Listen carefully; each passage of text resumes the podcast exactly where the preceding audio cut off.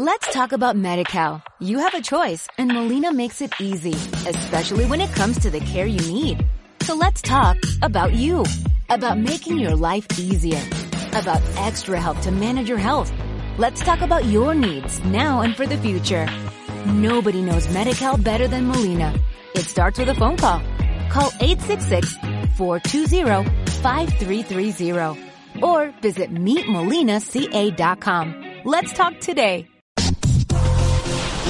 Estrategia Intelectual presenta Proyecto Desarrollo Humano. Con el psicólogo David Romero Vázquez. Comenzamos.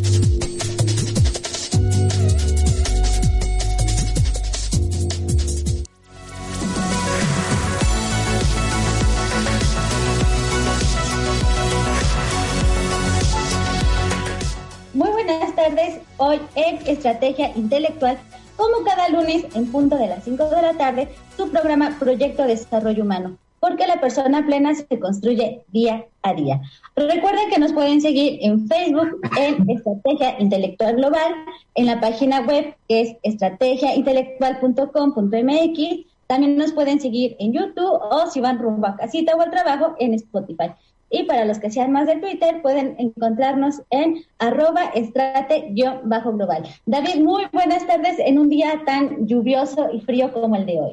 Bueno, muy buenas tardes también. Como cada lunes es un gusto compartir micrófonos contigo. Y pues sí, está tal vez no tan lluvioso. Bueno, en la zona donde tú trabajas, sí se soltó muy fuerte la lluvia. Aquí, por suerte, en la ciudad, no tanto. Hubo oportunidad de hacer las actividades cotidianas, nada más con un poquito de brisna pero sin mayor problema. Y sí, pues como cada lunes tenemos un programa muy, muy interesante. Así es, diferente para no fallarle a nuestra audiencia. Y bueno, sin más preámbulos, ¿qué te parece si presento? Adelante, por favor. El tema del día de hoy es cotidianidades en pandemia, el barrio de la luz. Nuestros invitados son invitados de lujo. El primero es Luis Fajardo Velázquez, él es licenciado en Derecho, maestro en Ciencias Políticas y candidato a doctor en Ciencias Sociales. Así es. Este, ah, y también tenemos a Carlos Enrique Flores Rodríguez. Él es doctor en Periferias, Sostenibilidad y Vitalidad Urbana. Es miembro del Sistema Nacional de Investigadores Nivel 2. Y bueno, David, compártenos más a detalle sobre nuestros invitados. Sí, la verdad, sí, lo que, lo que tiene Elo aquí en su, en su apunte es algo muy pequeñito porque pues nuestros flyers, precisamente para no cargarlos de, de historia, pues lo hacemos muy, muy elemental, ¿no? Sin embargo, tenemos aquí una invitada bajo la mesa que está muy latosa. Bien, déjenme presentar de manera más amplia a nuestros invitados. Primeramente, el doctor Carlos Enrique Flores Rodríguez, como bien dice Celo, él es doctor en periferias, sostenibilidad y vitalidad urbana.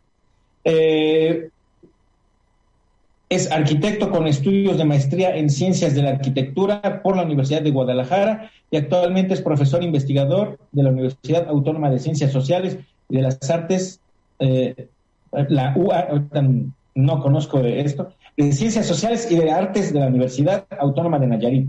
Es profesor de la licenciatura de Arquitectura del Tecnológico Nacional de México y, como bien decías, es miembro del Sistema Nacional de Investigadores nivel 2 y también es el director de tesis de nuestro otro invitado. Wow. Así es.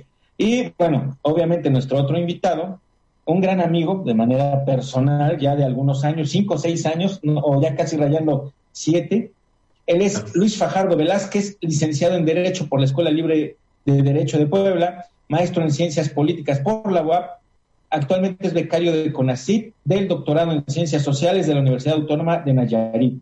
Es columnista en Realidades, periódico de Nayarit y Nayarit Presente. Wow, definitivamente nuestros invitados son, bueno, tienen un currículum muy, muy amplio. Y sobre todo, bueno, eh, sólido, ¿no? Porque pues una persona puede estar como llena de diplomados pues no es tan, eh, no es un trabajo tan profundo. Pero bueno, no vamos a hablar de los currículums. hoy venimos a hablar sobre eh, cotidianidades en pandemia, el barrio, el de, la barrio de la luz. Primeramente, quisiéramos saber, platíquenos un poquito, por favor. Eh, esto de los barrios aquí en Puebla es muy, muy importante y tiene una gran historia, cómo se forma un barrio en una, eh, en un área como nuestra ciudad de Puebla, cómo nace un barrio, qué es un barrio. Doctor, eh, doctor Carlos Enrique Flores. Ya me gustaría tener una respuesta. De hecho, el concepto de barrio ha, tratado de ser replicado en, cualquier modelo de planeamiento. A ver, a ver si. De manera básica, un barrio es un sistema de convivencia. Y es un sistema de convivencia que se da a través del tiempo y en un espacio específico. Así que finalmente todo barrio nace siendo un barrio. Necesita, digamos, que transcurra ciertas generaciones y ciertas condiciones, sobre todo temporales y espaciales. Es una, y es una manera de referirse a un colectivo.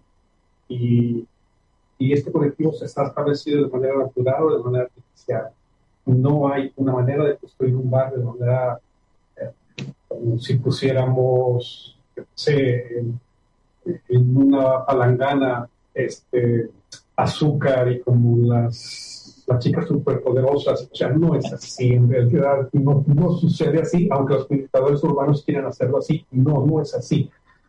De hecho, eh, eh, el barrio como tal, como sistema de, de convivencia, existe a partir de una ciudad madre o de algo que la esté soportando.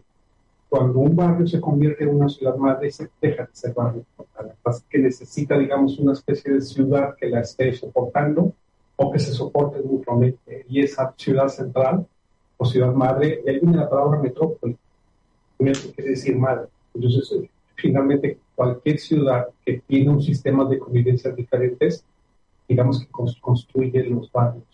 Y hay entonces una referencia de subordinación con una ciudad, hay un sistema de referencia de periferia con esa ciudad y con esa ciudad central. Eh, a ver, pues el sistema de convivencia es, es, una manera de vivir, es un modo de vida. Entonces, los barrios, cada barrio es diferente, cada barrio tiene una manera de vivir que lo hace diferente. Las ciudades no son mujeres, la ciudad se caracteriza por ser heterogénea por definición. Entonces, un poco cuando oímos a los políticos decir, ah, vamos a rescatar el modo de vida o la cultura poblana, está mintiendo, o sea, eso no existe como tal. El modo de vida poblano, digamos, es una mezcla o es una suma de muchas maneras de vivir, entre ellas y generada generalmente por los barrios. Entonces, un barrio en realidad es un colectivo, es un sistema de convivencia unido a partir de algo común. Y eso algo común puede ser racial, puede ser por afinidad religiosa, puede ser por afinidad de, y esta afinidad que los unió originariamente, de hecho, puede modificarse. No es estable. No es, los sistemas de los modos de vida no son estables. Se van modificando conforme estamos. La única condición es que siga habiendo gente que la vive. Hay dos Básicamente hay dos modelos de planificación de ciudades o gestión de las ciudades, el modelo de Estado y el modelo de mercado. Miren, cualquiera de ellos tiene un problema, sabe que necesita quien lo habite. Entonces, cuando una ciudad tiene una política pública que daña al habitante, en realidad, voy a usar la frase, no mucho, pero se da un tiro en el pie, porque está dañando de lo que está hecha la ciudad, de habitantes. Los barrios son ellos. Insisto, es una manera de referirse a una manera, a una forma de convivir y de vivir en una totalidad de la sociedad. Y la sociedad está hecha de modos de vida y cada modo de vida un barrio lo representa. No todos los conglomerados de la ciudad son barrios, ¿de acuerdo? Pero tienden a formar barrios a partir del tiempo.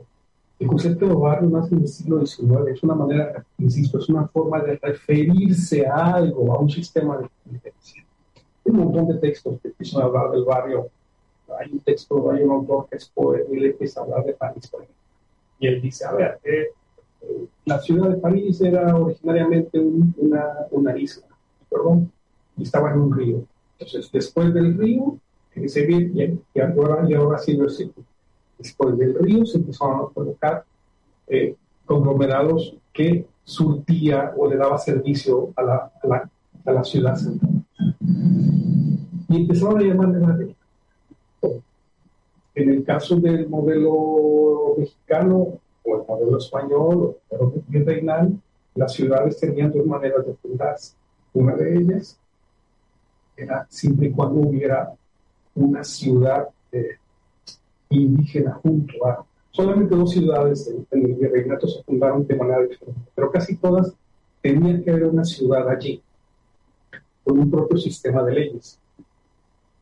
De manera común le llamaban República de y República Española, es decir, tenían su propio sistema de leyes. Me regreso al caso de Puebla, que aunque los poblanos de van a pero no son únicos en ese sentido. Los barrios o los sistemas de convivencia que se fundaban después del río, o que estaban después de un río o de un accidente topográfico, como es un río, el náhuatl tiene una palabra para ellas. La palabra del náhuatl es analco. Así que usted va a encontrar un barrio de analco en Puebla, va a encontrar un barrio de Puebla en Guadalajara, un barrio de analco en Guadalajara y otro en Durango y en muchos más. O sea, la palabra analco no es propia de alguien, sino es una manera de referirse a una población que se fundó para darle servicio a la ciudad primada o la República Española, en este caso, después de un accidente. No se podían juntar, originariamente no se podían juntar. Una vez que se juntan, se convierten en parte de la ciudad. Y de manera coloquial, esa parte nueva de la ciudad o vieja de la ciudad, que tiene un propio sistema de convivencia, insisto, coloquialmente, le llamamos barrio.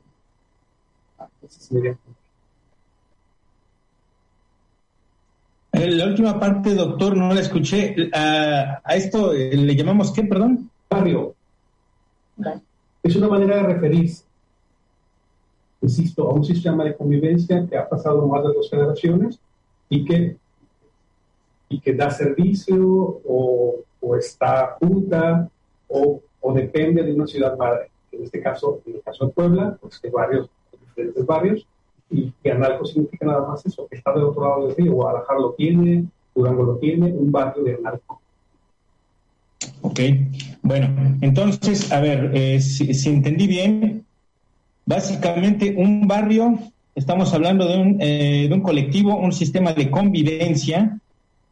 Eh, no todos los conglomerados de la ciudad, como usted mencionaba, se pueden llamar barrios. No. Tiene estas características que usted acaba de mencionar que son muy, muy específicas. Y, todos bueno, los barrios, perdón, ni todos los barrios son históricos. ¿eh? ¿Todos los barrios son qué? Ni todos los barrios son históricos. Históricos. Ni todos los barrios son históricos. No, necesita pasar, necesita construir un sistema de convivencia único y exclusivo y diferente a todos los demás de la propia sociedad. Por eso, cuando usted tiene un fraccionamiento cerrado, es muy difícil que se convierta en barrio porque no conviven entre ellos. Aquí entonces, bueno, eh, por lo que entiendo, las personas que caracterizan al barrio son gente que está muy en comunicación, muy en convivencia, eh, muy, muy cercanos. Por eso se confunde mucho con la palabra vecindarios. Son, son vecinos, como tal insisto, la mayor fuerza de una ciudad son sus habitantes. Cuando una ciudad tiene habitantes o los desplaza a otro lugar, ha perdido la mayor eh, fortaleza. Sus habitantes que crean comunidad o que crean barrio. Perfectamente. Oiga, doctor, qué interesante. Qué interesante, te digo. Eh, en la, eh, la gente cotidianamente nada más habla del barrio de Analco, el barrio de La Luz, etcétera, pero ni siquiera tiene idea de lo que estamos comentando ahorita. Ya se sitúa como pues una zona y punto. No hay eh, una explicación, no hay una idea de por qué llamamos a estos a estos lugares barrios como tal. Solamente pues ya nos la pasamos en blanco.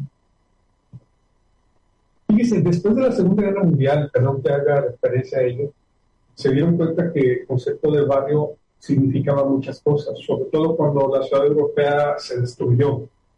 Entonces había que volver a generar ese tejido de las, ese, ese tejido de las personas. y se pensó en que la, la forma de la ciudad podía ayudar a reconstruir ese tejido de convivencia. No se logró. ¿Por qué? Porque generalmente los barrios son, se crean de manera natural o de manera artificial. Por eso los barrios históricos son importantes, porque digamos que son un reducto de la manera en que naturalmente la ciudad se fue creando y el sistema de convivencia. Estoy seguro que el, barrio de la Luz es diferente al barrio de Analco o es diferente al barrio de, no sé, todos esos barrios. Cada uno tiene su, los, romanos le llamaban su, su, propio locus, su propio espíritu. Cada uno tiene su propia manera de vivir.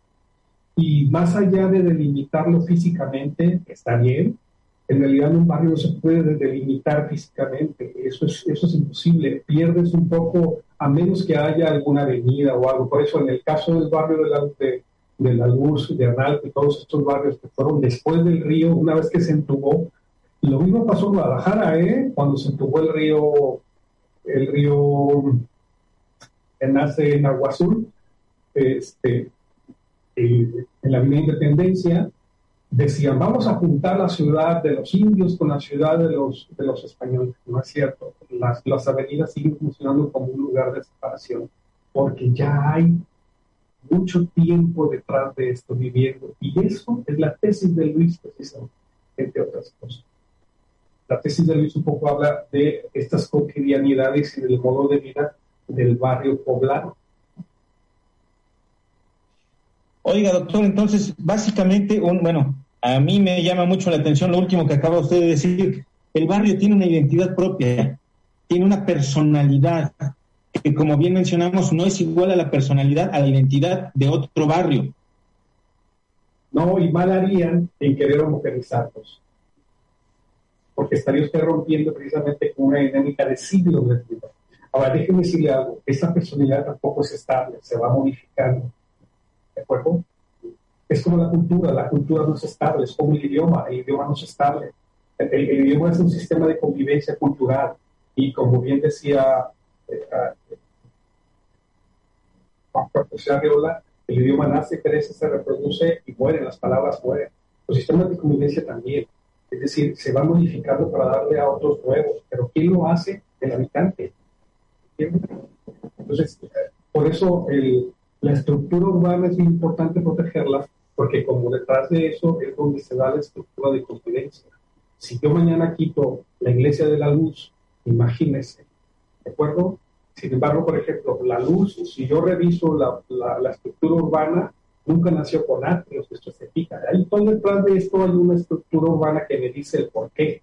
Bueno, pues eso ha hecho que el sistema de convivencia sea único y exclusivo en la luz, que los huevos bailen ahí, en el, o sea, que la calle se convierta en un gran atrio, ¿no? Muy diferente a la iglesia esta, eh, eh, se me olvida siempre cómo se llama, la que está frente a la plaza. Eh, ¿Cuál? ¿En Catedral? La principal, no, no, no, del barrio. Ah, Analco. De la parroquia. Sí, pero ¿cómo se llama el santo? El Santo Ángel Custodio. Eso, que, que tiene un atrio cerrado y hay otro tipo de convivencia, porque finalmente la estructura urbana influye en la manera de comportarse de las personas. Entonces, un barrio, ya para cerrar esta parte, un barrio es un ente viviente, y es mejor que lo veamos así. Es decir, cuando alguien le dice a usted, voy a rescatar esto que está muriendo, usted no va a rescatar nada, si se murió, se murió. En otro caso, otra cosa es que usted quiera eh, documentarlo, por lo menos para que, para, para que quede como un testimonio. Mire. Wow, esto es, esto es muy interesante, la verdad. Viviendo aquí, no, sinceramente yo nunca me había preguntado todo esto, pero wow, arroja muchísima luz a la cultura de, de, las personas que nos están escuchando. Yo me, yo me estoy imaginando ahorita eh, los procesos vitales del barrio. Casi cada, cada habitante es una célula. Cada habitante es una eh, célula de este organismo. Sí, de, hecho, si ustedes lo miran desde redes sociales, en realidad se llama estilos de vida. Digamos, cada persona tiene una manera de vivir. Incluso, si usted revisa, por ejemplo, la tradición de los huevos, se da cuenta que en realidad tiene muy poco en Puebla.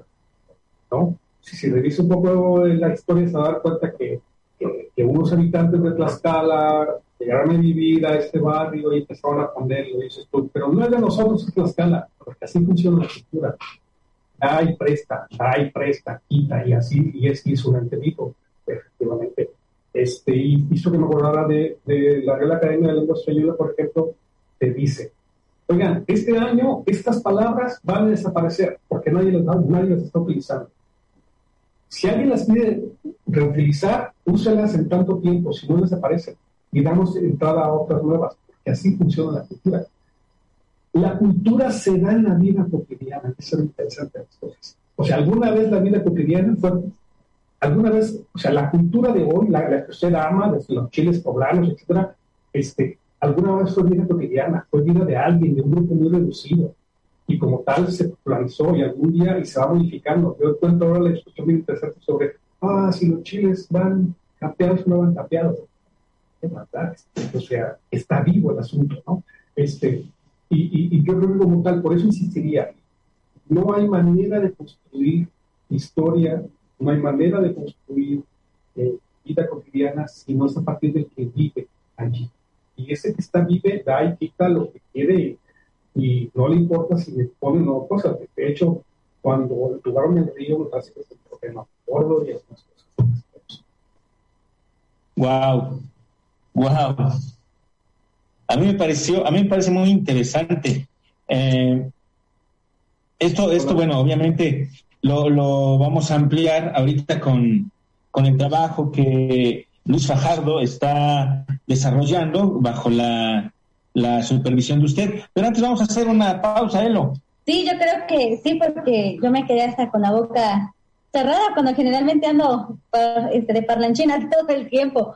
Efectivamente, vamos a hacer una pequeña pausa y recuerden que estamos hablando del tema de cotidianidades en pandemia, el barrio de la luz. No se nos vayan, nos vamos, solamente vamos a hacer esta pausa unos cuantos minutitos y regresamos a su programa Proyecto Desarrollo Humano. Regresamos.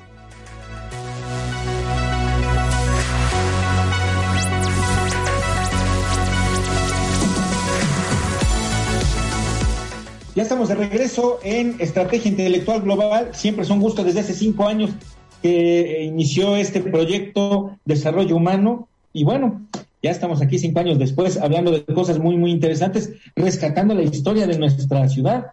Muy pocos conocemos, pero que a todos lados nos... Bueno, eh, los que vivimos acá nos gusta ir incluso a pasear a estos lugares. Así no sé si te ha pasado, Elo, yo cuando he tenido algunas visitas, oye, pues ¿qué podemos ir a ver? No, pues el barrio de Anarco. El barrio del artista. Así es, y de repente, ahorita con lo que están platicando nuestros invitados, ajá, ¿y qué van a ir a ver? O sea, ¿Qué, qué, podemos rescatar de la vida de estos lugares llamados barrios, no? Así es. Así es. tenemos una pregunta aquí, este, la que escribiste ahorita. claro que sí. Eh, ¿cuál bueno, para darle continuidad a lo que estábamos platicando antes de irnos al corte, eh, el doctor nos, nos, el doctor Carlos nos comentaba que cuando un barrio eh, muere, pues hay que dejarlo morir porque es como un ente viviente, ¿no? O sea, no hay como darle RCP a un barrio para que reviva prácticamente. Eso no se puede. No se puede. Entonces, ¿cuáles son los elementos que pueden romper la cotidianidad de un barrio? Eh, bueno, a ver, si, si yo como autoridad me doy cuenta de que un barrio se ha murido, tengo que hacer todo lo posible por evitar que se haga evitar que desaparezca. Insisto, la única forma es evitando que el habitante se vaya. No hay manera de crear un barrio de forma artificial. Entonces, tengo que hacer una política pública para que el habitante se quede. Hacer lo que sea porque se quede, ya sea que no le cobre, yo que sé, el impuesto, el, yo que sé, hay, hay, una serie de situaciones que en muchos países se ha dado resultado en donde, para evitar que por lo menos no se vaya y habría otros de subvenciones para hacer que el habitante regrese. Evidentemente que si la, las perversiones como es la, la gentrificación o que, o, que se interesa. Estamos hablando del habitante que está ahí. Pero hay tres situaciones que pueden ayudar o que tenemos que distinguir que pueden romper la vida cotidiana de un barrio. Tres. De manera muy general, algunos le llamaban eventos disruptivos, algunos le llaman eh, eh, situaciones que rompen, etc. Número uno es modificar la estructura urbana o Modificar la estructura urbana o arquitectónica es el primero. Es el primero. Ese es importantísimo porque, digamos, es el escenario donde se construye la vida cotidiana. No, si yo tapo una calle, si yo abro una calle, si destruyo un edificio emblemático, es decir, los lugares en donde se hace la vida pública del barrio, sobre todo. ¿De acuerdo? Número dos, expectativas de cambio social. Por ejemplo, si yo cambio de un modelo económico liberal a uno eh, en el siglo XIX, por ejemplo, el, liberalismo, si usted revisa la historia de Analco, se va a encontrar un montón de cosas que pasaron en ese barrio con el, con el, con el liberalismo. Este, el caso del barrio de estos, de estos barrios históricos. Y ahora con el neoliberalismo, en el caso de Bartlett, con todo lo que hizo, este tipo de modificaciones no solamente integró la estructura urbana, sino también hubo expectativas socioeconómicas que modificaron totalmente. Número tres, este, emergencias. Pero dos tipos de emergencias. Guerras o emergencias sanitarias. Y de estas, estos barrios son los cursis dirán, son resilientes. No, señor, o sea, han sobrevivido como pueden porque han sido sometidos a todos estos, esos barrios. Yo no sé cómo han sobrevivido, yo les daría así como una medalla. Y no es que el barrio como tal exista, insisto, no es que necesite, aquí está su hoja de, yo reconozco que el barrio existe, vea, y, el maestro Luis lo, puede decir, si usted revisa el poblamiento de esos barrios, se va a contar que van de declive. Es decir, no sé en cuántos años no va a haber gente viviendo ahí. Y hay que darle entonces la fecha de, función del barrio como sistema de convivencia, no como reconocimiento de una autoridad. Insisto, barrio es un sistema de convivencia hecho por la gente que allí vive. Ahí duerme la señora que sale afuera y barre la baqueta. ¿De acuerdo? Ese es el barrio. En esos tres, si gustan, yo me quedo, porque a partir de este momento me parece que el, maestro Luis es el que tiene una mayor información, particularmente sobre esta zona de la ciudad. Doctor, muchísimas gracias hasta el momento. Y me llama mucho la atención esto de, estos tres puntos, modificar la estructura, inmuebles y lugares. Efectivamente, un edificio emblemático que se ha dañado destruido cambia la cotidianidad total. Esto del cambio del modelo social, como pasó eh, hace muchos años, cuando se hizo una, entre comillas, reestructuración para crear el Centro de Convenciones de Puebla, y la, tercera, que es también la que vamos a platicar y vamos a ahondar ahorita con el maestro Luis Fajardo, eh, las eh, emergencias, ¿no? Que es ya sea las guerras o, las, o los eventos sanitarios. Y el maestro Luis Fajardo nos va a platicar ahorita de esto, pero antes, bueno, eh, maestro Luis, Dígame. hágase presente. Bueno, hola, ¿qué tal? Muy buenas tardes a todos.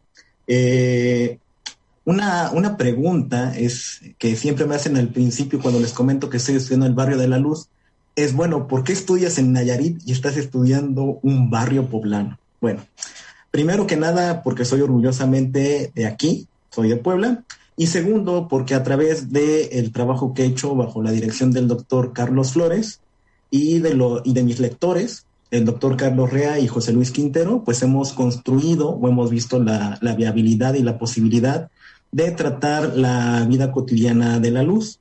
Cuando estamos nosotros hablando de barrio, dentro de la tipología de la vivienda, podemos observar que se habla de barrios, que se habla de colonias y que se habla de fraccionamientos. El hecho de decir barrio, ya estamos con eso diciendo que es un tema que probablemente tiene más de 500 años de existencia. Y por solo, solo por ese hecho es eh, intrínsecamente interesante. ¿de acuerdo? Porque nosotros cuando normalmente desarrollamos nuestra cotidianidad o nuestro día a día, normalmente no lo hacemos de forma consciente, sino que vamos de un lugar a otro, nos desplazamos por la ciudad y un lugar puede tener 20, 30, 40 años, una colonia o un fraccionamiento, pero cuando llegamos a un barrio, estamos hablando de siglos de existencia. Bien, como bien lo señaló el, eh, el doctor Flores, bueno, bien, mi tesis o la tesis que, que está dirigiéndome consta o se divide en cuatro años. Yo llevo tres años de investigación. Para bien o para mal, esta tesis se está desarrollando bajo el periodo de una pandemia. Es decir, cuando yo lo empecé o cuando lo empezamos en 2019, no considerábamos que una pandemia de coronavirus nos iba a afectar, lo cual trastocó pues todo nuestro, todo nuestro abordaje y toda nuestra propuesta. El núcleo fundamental del barrio, como lo, bien lo menciona el doctor, es el habitante. ¿De acuerdo?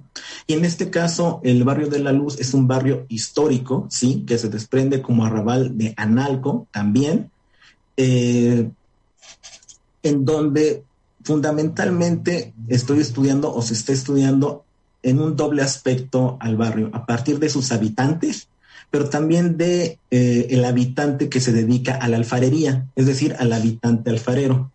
¿Por qué? Porque esto es interesante. Bien, normalmente, o como descubrimientos o como hallazgos, los barrios del oriente de, la ciudad de Puebla, en la margen izquierda del río de San Francisco, que son eh, Analco, La Luz, La Cocota, Chanenetla, San Francisco, El Alto y todos los que conocemos, se caracterizaron por una cosa, por el tipo de suelo que era propicio para el trabajo con el barro. Entonces, el barrio de La Luz fue ideado o se fue construyendo a partir del trabajo con la alfarería. ¿De acuerdo? Entonces, históricamente, durante varios siglos, se obtenía o se trabajaba a partir del agua que se obtenía del río de San Francisco. Pero hay ciertos eventos disruptivos, y ese es el motivo de la tesis que surgen a partir del siglo XX, ¿de acuerdo? Es decir, para los habitantes del siglo, de principios del siglo XIX para atrás, el río de San Francisco era una constante en el imaginario, en la memoria y en el paisaje de la ciudad. Sin embargo, para la década del 60 eh, del siglo pasado, las autoridades estatales de aquel momento decidieron eh, embovedar el río de San Francisco. Supuestamente hay algunas teorías higienistas del por, qué, eh, del por qué se decidió esto, y como pretexto se decía que eh, pues era insalubre y que provocaba enfermedades. Entonces, a partir de la década del 60 hasta la década del, 90, pues dejó de formar parte eh, constante de lo que eran los poblanos o de los poblanos de aquella época. Pero surge otro, otro evento en la década del 90, cuando el actual titular de Comisión Federal de Electricidad era gobernador de Puebla, Manuel Bartlett. Cuando él, cuando él llega como gobernador, una propuesta que él tiene es la expropiación de, eh, de los bienes, de los bienes inmuebles que forman parte de, los barrios fundamentalmente del oriente. Para los que son de aquí de Puebla, eh, desde el cerro de, desde los cerros de Loreto y Guadalupe hasta Analco, ¿de acuerdo? Entonces todo esto trastoca la vida del barrio. Quienes han podido o frecuentar por esta zona sabrán que está el Centro de Convenciones Puebla, que hay hoteles y que hay una, vida que eh, antes no se tenía en Puebla. Bien, también surgen otros, eh, otros conjuntos de eventos que van afectando la cotidianidad del barrio, de los barrios y del barrio de la luz, como son todo el conjunto de leyes o de normas que restringen la utilización de plomo, ¿Y quiénes utilizan el plomo? Fundamentalmente los alfareros. Y esto es algo muy, muy importante. Uno puede decir, verdaderamente las leyes afectarán en su cotidianidad al alfarero que está en el 1403 de la Juan de Palafox y Mendoza? La respuesta es sí. ¿De acuerdo? Porque desde los Estados Unidos se implementó una, una propuesta, una ley que se llama California 65 que muy brevemente afecta o afectó a, este gremio porque todos los productos que entrasen a los Estados Unidos, bueno, particularmente a California, debían de tener un conjunto de etiquetado que indicara que tenía o que sobrepasaba cierta cantidad de plomo. Bueno, eso en mi trabajo de campo, ya lo he podido platicar con los alfareros, ¿en qué afecta? En que no pueden eh, exportar producto. Entonces, todo el producto que ellos fabrican tiene que ser únicamente para distribución nacional. ¿De acuerdo? Hubo otra gran limitante.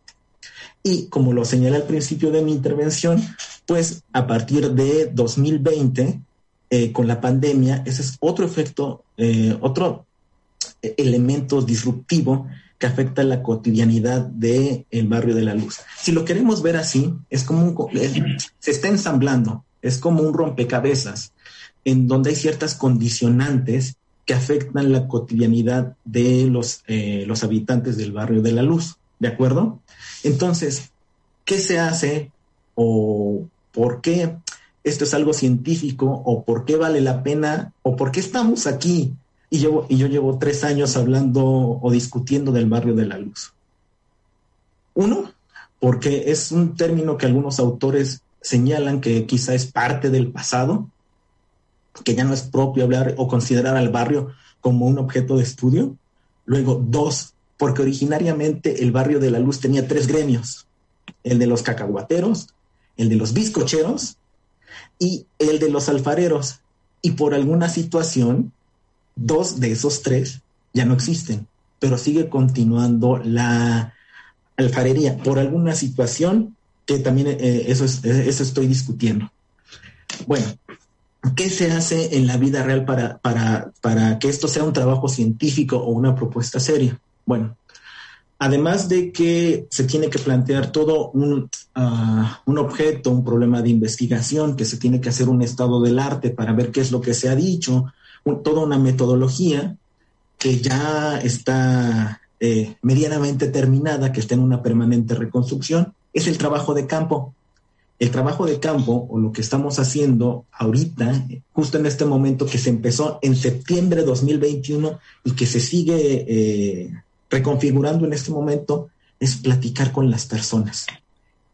Y eso es lo más, lo más maravilloso como propuesta lo que estamos desarrollando es platicar con los habitantes que se dedican a cualquier, son obreros, este, o se dedican a cualquier cosa, y como lo había comentado, el habitante que es alfarero. Y algo muy interesante, fíjense, es entrevistar a gente mayor que le tocó vivir lo del 60 y a gente menor.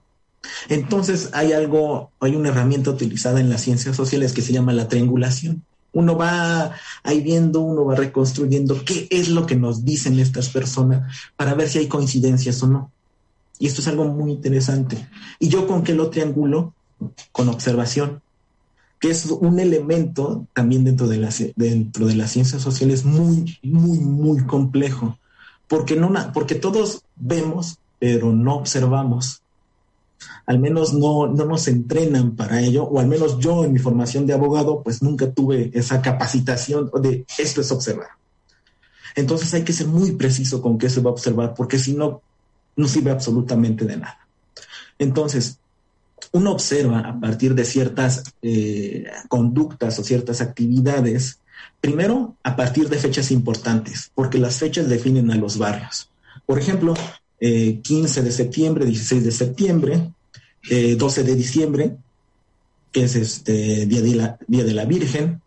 Eh, como lo había comentado el doctor Flores, las fechas de carnaval, que también son muy importantes en los barrios del Oriente, en, en Analco y La Luz.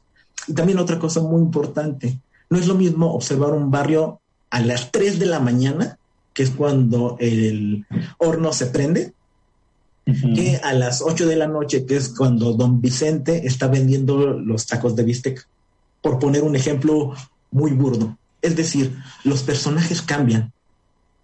¿De acuerdo? Entonces, si bien hay una constante en el barrio, no los personajes o la vida o esa escenificación, el escenario es el mismo, pero los personajes que la están reconstruyendo cambian.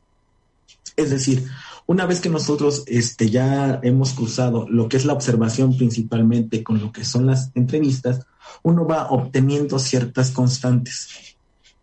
Como bien lo señalaba el, doctor Flores y lo señalaban ustedes, bueno, sí, ¿qué pasa en un barrio en el, en el siglo XXI? Porque se empieza a, a desocupar o pierde vida o qué está sucediendo en un barrio. Bien, la sugerencia es que podamos ver eh, a través del INEGI, uno puede ver o puede capturar los eh, el número de habitantes que ha tenido un barrio para ver cuál, cuál ha sido la constante, si ha crecido o por o contrariamente ha disminuido. Bueno, así como adelanto, la población del barrio de la luz en lo particular ha disminuido. ¿Ese ¿Eso quiere decir que ya no hay vida cotidiana? No. Lo que implica es que la vida cotidiana se está reconfigurando. ¿De acuerdo? Esto a partir de ciertos, de ciertos lugares. ¿De acuerdo? En mi caso particular, por ejemplo, el templo de Nuestra Señora de la Luz, ubicada sobre eh, la 2, también ubicada sobre Juan de Palafox, todos los dos cosas muy importantes. Uno, el taller de alfarería y otra, los expendios de la misma, que uno pensaría de entrada que son lo mismo, pero debido al trabajo de campo uno se da cuenta que no necesariamente son amigos o que no, que no necesariamente son familias, sino que hay conflictos entre ellos. ¿De acuerdo? Dicho por ellos mismos. Y otro elemento muy importante es el, el, baño de la luz, que de hecho es el elemento más antiguo, incluso más que el templo, que da vida y que eh, estuvo, estuvo trabajando durante la pandemia, a pesar quizá de cierta disposición que lo mencionaba en, que prohibía el funcionamiento, pero eso nos dice mucho de la vida, a lo mejor porque es un elemento un elemento que debía de dar este eh, que dar vida, ¿de acuerdo? Entonces, uno va reconstruyendo poco a poco lo que nos dicen las personas. Un ejercicio muy importante, comentándolo con mi director y con mis lectores, es bueno, vas a hablar del barrio de la luz, pero ¿cuál es la delimitación física del barrio? Porque uno puede decir que de aquí para acá, de la 20 a la 14 sur y de la 3 a la 6 oriente, pero eso es algo muy arbitrario. Entonces, ¿por qué me voy al final con este punto? Fíjense eh, que como ejercicio a todos mis entrevistados o a todos los entrevistados, se les preguntó, oye, ¿y de dónde a dónde es el barrio? Se les pidió uno que lo dijeran de forma verbal y otra que lo dibujaran con colores y con todo. Esto que parece un ejercicio burdo, en realidad no lo es. De los 20, 25 entrevistados que se hicieron originalmente, que ya se redujeron a, a siete, cada quien decía que el barrio tenía una dimensión diferente. Entonces, no es quizá lo físico o las calles lo que determinan al barrio, sino lo sentimental sino el sentimiento, lo experiencial y lo vivencial. De acuerdo que estos terminan siendo constantes a lo largo de los siglos. Que el templo sigue sirviendo como templo. Que el baño sigue sirviendo como baño a pesar, del, paso del tiempo. Pero que todos coinciden en, una cosa, a pesar de lo físico y de las calles, sí lo hacen con estos elementos constantes. ¿De acuerdo? Es lo que decíamos también con el doctor, ¿no? No es tanto, y tú lo mencionas muy, muy bien. Digo, tenemos una idea de, la delimitación, sin embargo, lo que delimita verdaderamente un barrio es el tipo de pensamiento de los, de los individuos que habitan ahí. Están más enfocados a un tipo de pensamiento que se desarrolló en un barrio o en otro. Digo, básicamente la esencia que tienen los, eh, las personas que viven ahí. ¿Con quién se identifican más? ¿Con el barrio de Analco, por ejemplo, o con el barrio de la Luz? Porque la, la, visión, por lo que entendí, tal vez eh, esté errado, pero lo que yo entendí en la plática eh, del doctor es, hay una esencia general. La gente se identifica, la gente se va desarrollando y entonces eso podría ser la verdadera delimitación, como tú decías, el aspecto emocional. Fíjate una cosa, eh, David al principio de, la tesis, durante el primer semestre, se, pensó en hacer una delimitación jurídica. Tal vez de, por, mi formación, tal vez era lo más sencillo de hacer en ese momento. En, en, aquel momento, en 2019, se consideró hacerlo a través de lo jurídico, a través de distintas instituciones. Por ejemplo, el Instituto Nacional Electoral, por ejemplo, el Ayuntamiento de Puebla, eh, eh, y distintas, el, eh, los AGEP, que dependen, eh, que es una figura del INEGI, y yo como propuesta había elegido lo que era eh, el Ayuntamiento de Puebla. Pero cuando llegas al trabajo de campo y empiezas a convivir con la gente, cuando la gente te dice, mira, mira Luis, ve a platicar con, eh, con José, que él está a dos, tres calles más de lo que tú quieres trabajar, se rompe lo que tú quieres. Entonces, de boca a oído, las personas te están diciendo dos cosas, las personas más importantes y también los lugares más importantes. Entonces, lo jurídico, digamos, se viene abajo, que sí es importante, en donde también ves que lo historiográfico o a partir de, hay ciertas constantes a partir, a pesar del paso del tiempo que, que continúan ahí pero la más, la más, más, más, más importante son las personas, o son, para hacerlo muy concreto, los habitantes de julio 2021 del, del, barrio, ¿no? Entonces es importante el, el poder eh, encontrar cuáles son esos hallazgos o esas cosas en las que ellos no coinciden. Y de hecho aquí eh, una de las cosas que, que, aprendí ahorita con el doctor es, es un sistema de convivencia puedes utilizar un sistema jurídico para decir de aquí a aquí, esquinado es un barrio y de aquí a aquí es otro. Y sin embargo, tal vez el de la cuadra siguiente, que geográficamente no le toca, entre comillas, ser del, del barrio determinado, se sienta más identificado. ¿No? Sí, totalmente. Esto, mira, a final de cuentas lo que hace un investigador, o el doctor no me dejará mentir, pues no es que uno interpreta lo que quieran, ¿no? Sino que dejar hablar a las personas, que ellos son el centro de la, de la investigación. Nada más que hay una, hay una salvedad muy importante. Los estilos de vida o esta vida cotidiana que se desarrollan dentro de los barrios, al menos a mí me suena muy, muy relacionada con lo que es el término de comunidad, que también se discute en, en parte de lo que es la tesis. Desde el punto de vista teórico, uno cree que la, que todas las comunidades, es decir, el barrio de la luz, toda la convivencia es idílica y es maravillosa y es perfecta. Pero, ¿de acuerdo? En un, en un primer momento uno considera todos se llevan bien, como los alfareros, todos se llevan bien. Pero eso también se destruye. Y vuelvo al ejemplo de que les había comentado de, de los alfareros. Para, para, aquellos que la fabrican, ellos consideran que los que la venden, únicamente la venden, no son, no son alfareros, y aquellos que la venden mencionan o se cuestionan por qué únicamente en 1403 lo apoyaron con 2 millones de pesos para la remodelación del, del inmueble y que seguramente lo han visto, se le está haciendo mucha difusión el, el Ayuntamiento de Puebla, al 1403 únicamente. Entonces también es muy interesante ver esas cuestiones en lo vivencial de que pues estamos, somos seres humanos y estamos dominados por, eh, por emociones y por pasiones. Entonces eso también eh, son ciertos hallazgos que uno va descubriendo. Esto es un mundo, definitivamente es un mundo de pensaríamos, ah, pues es una zona chiquita dentro de la gran ciudad, pero esa zona, llamémosla pequeña, tiene de trasfondo, como decías, casi 500 años. Entonces, bueno, sería un tema que digo, en una hora no vamos a poder definitivamente abarcar. Así que, mi querido Luis, ¿qué crees? Ya se nos acabó el tiempo. Así que les voy a pedir, si son tan amables, Luis Fajardo Velázquez y Carlos Enrique Flores Rodríguez, nos digan con qué nos quedamos de esta interesante charla que da realmente para hacer un ciclo de conferencias da para muchísimo, eh, nos ayudaría mucho a nosotros, poblanos de la ciudad, en la identidad.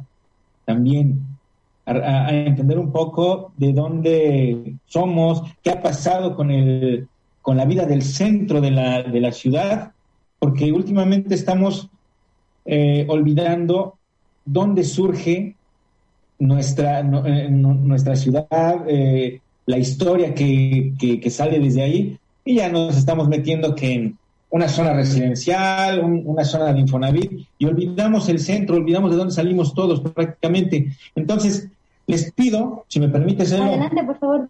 Luis Fajardo, licenciado en Derecho, maestro en Ciencias Políticas y candidato a doctor con esta interesante investigación y al doctor Carlos Enrique Flores Rodríguez, eh, director, eh, doctor en Periferia, Sostenibilidad y Vitabilidad Urbana, aparte del miembro del Sistema Nacional de Investigadores nivel 2. ¿Con qué nos quedamos?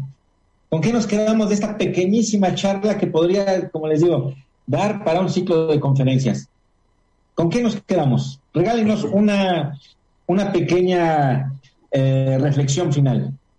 No, el maestro él es el, él es el, el nativo. Bien, hay algo, hay algo muy interesante. A pesar de que vivimos en Puebla, ciudad eh, patrimonio de la humanidad, eh, los barrios históricos son temas poco estudiados. No hay mucha literatura de los barrios. Eso es un hecho y lo dicen varios autores. Eh, nos queda mucho por hacer, nos queda mucho por reflexionar también hago el pequeño comercial conjuntamente con el doctor Carlos Flores y con el doctor Raimundo Ramos. La Universidad Autónoma de Nuevo León, a través de su revista Contexto, nos publicó un artículo en marzo, abril, me parece, en su número de marzo, abril, que hablamos, eh, que hablamos de la luz, hablamos de Analco y hablamos de, del barrio de la luz.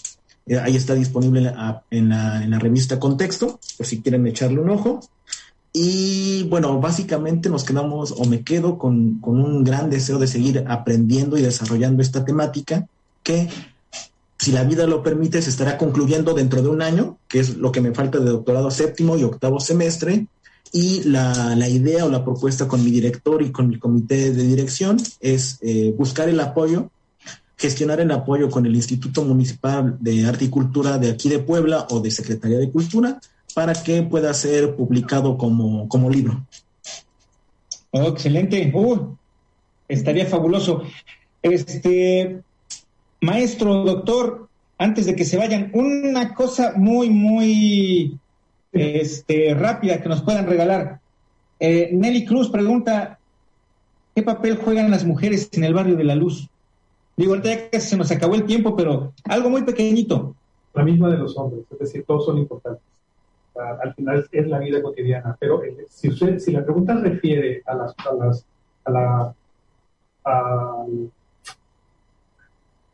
la alfarería, Luis tiene ya un, trabajo muy interesante sobre eso, pero cada uno tiene un trabajo muy bien establecido, igual de importante que el de los hombres. Si me permiten, en, en un minuto, David. Bueno, agradezco a Nelly que nos esté preguntando como hallazgo, normalmente el ayuntamiento de Puebla utiliza mucho las imágenes de las mujeres haciendo alfarería. Si no, las, los invito a que lo, las y lo, vean.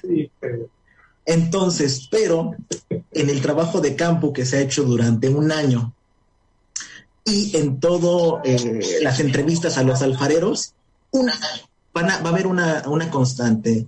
La mujer no es alfarera y únicamente hace un trabajo complementario. Los alfareros son los hombres, no las mujeres. Dicho por ellos. Perfecto, pues gracias. Pero nos tenemos que ir tristemente de este interesante tema. Me gustó mucho. Lo noté, lo noté. Gracias por invitarme a tu programa. Oigan, qué interesante. Yo creo que eh, Luis, eh, doctor, los buscamos en unos seis meses para preguntar cómo va la, la parte final de esta interesante investigación. Sí, claro, adelante. Hay una parte interesante que tiene que ver con las tácticas y estrategias, que es el no perder en, la emergencia, y la gente no quiere perder su forma de serie. Y también hay una serie de cosas en esta investigación, que es lo que hace la gente para eso, entre ellas las mujeres conscientes.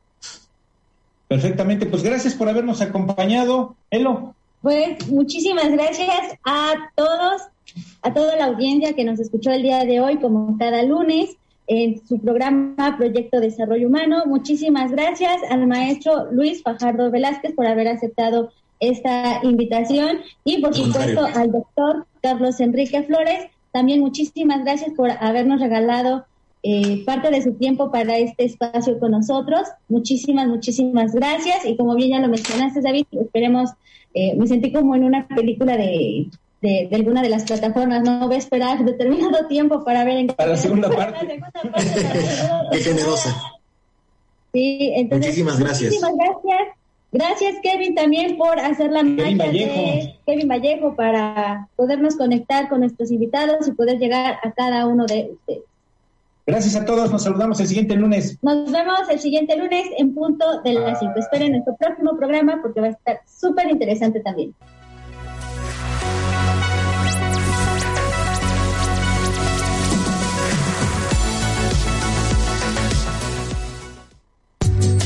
Gracias por escuchar la emisión del programa Proyecto Desarrollo Humano. Sigue escuchando Estrategia Intelectual Radio. Let's talk about MediCal. You have a choice and Molina makes it easy, especially when it comes to the care you need. So let's talk about you, about making your life easier, about extra help to manage your health. Let's talk about your needs now and for the future. Nobody knows MediCal better than Molina. It starts with a phone call. Call 866-420-5330 or visit meetmolinaca.com. Let's talk today.